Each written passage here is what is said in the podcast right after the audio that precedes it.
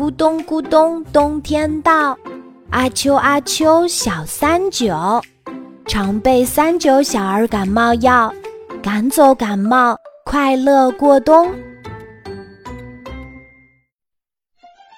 熊先生的绘本屋，熊先生的绘本屋每晚都会迎来五位喜欢听故事的小动物。小动物们围坐在一起，津津有味地听着熊先生朗读绘本。哦，孩子们，晚上好啊！今晚我们一起读哪一本呢？熊先生的开场白总是这句话。熊先生的绘本屋里收藏了很多很多的绘本，就连他自己都数不清。一共有多少本呢？斑点狗心急地说：“熊先生，我想听您读一个关于警察破案的故事。”花脸猫伸了个大大的懒腰说：“我最不喜欢听这种故事，因为每次都能提前猜到大结局，一点挑战性都没有。”小绵羊说：“熊先生，我想听一个暖心的睡前故事。”听到小绵羊的提议，长耳兔点点头，赞同地说：“我也想听睡前故事。”胖小猪咽了咽口水说：“警察破案的故事和暖心的睡前故事，我都不反对。”只要故事里多讲讲好吃的东西就行。胖小猪的话逗乐了大家。熊先生的绘本屋里传出了蹦蹦跳跳的笑声。你可不要小瞧了这些长得很像音符的笑声，它们可都是穿着彩色运动鞋跑出来的。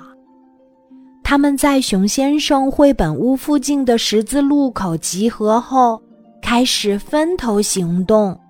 你瞧，他们正从一个个烟囱或一扇扇窗户爬进邻居们的家里呢。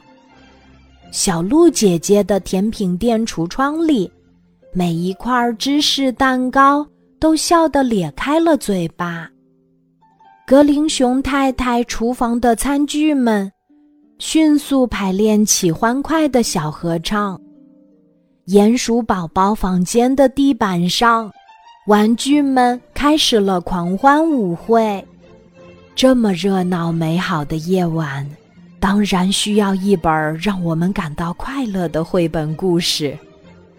熊先生缓缓站起身，从书架第三排最中间的位置。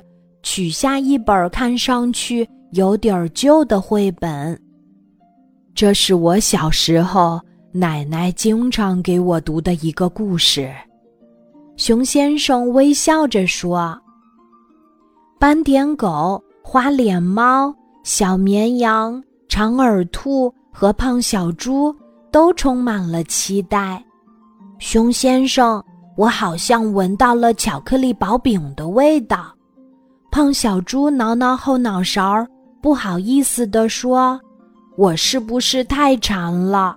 总是想着好吃的东西。”胖小猪，你说的没错，我也闻到了巧克力薄饼的味道。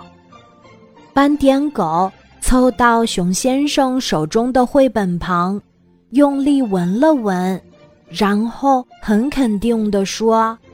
就是这绘本里传出来的味道，对，就是巧克力薄饼的味儿。小动物们都辨认出了这味道。熊先生很激动，他也捧起绘本，仔细地闻了闻。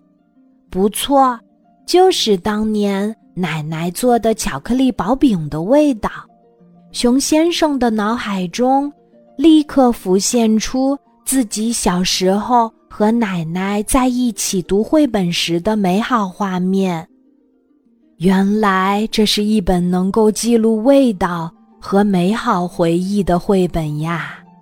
熊先生开心地说：“孩子们，今晚的绘本时间开始啦！”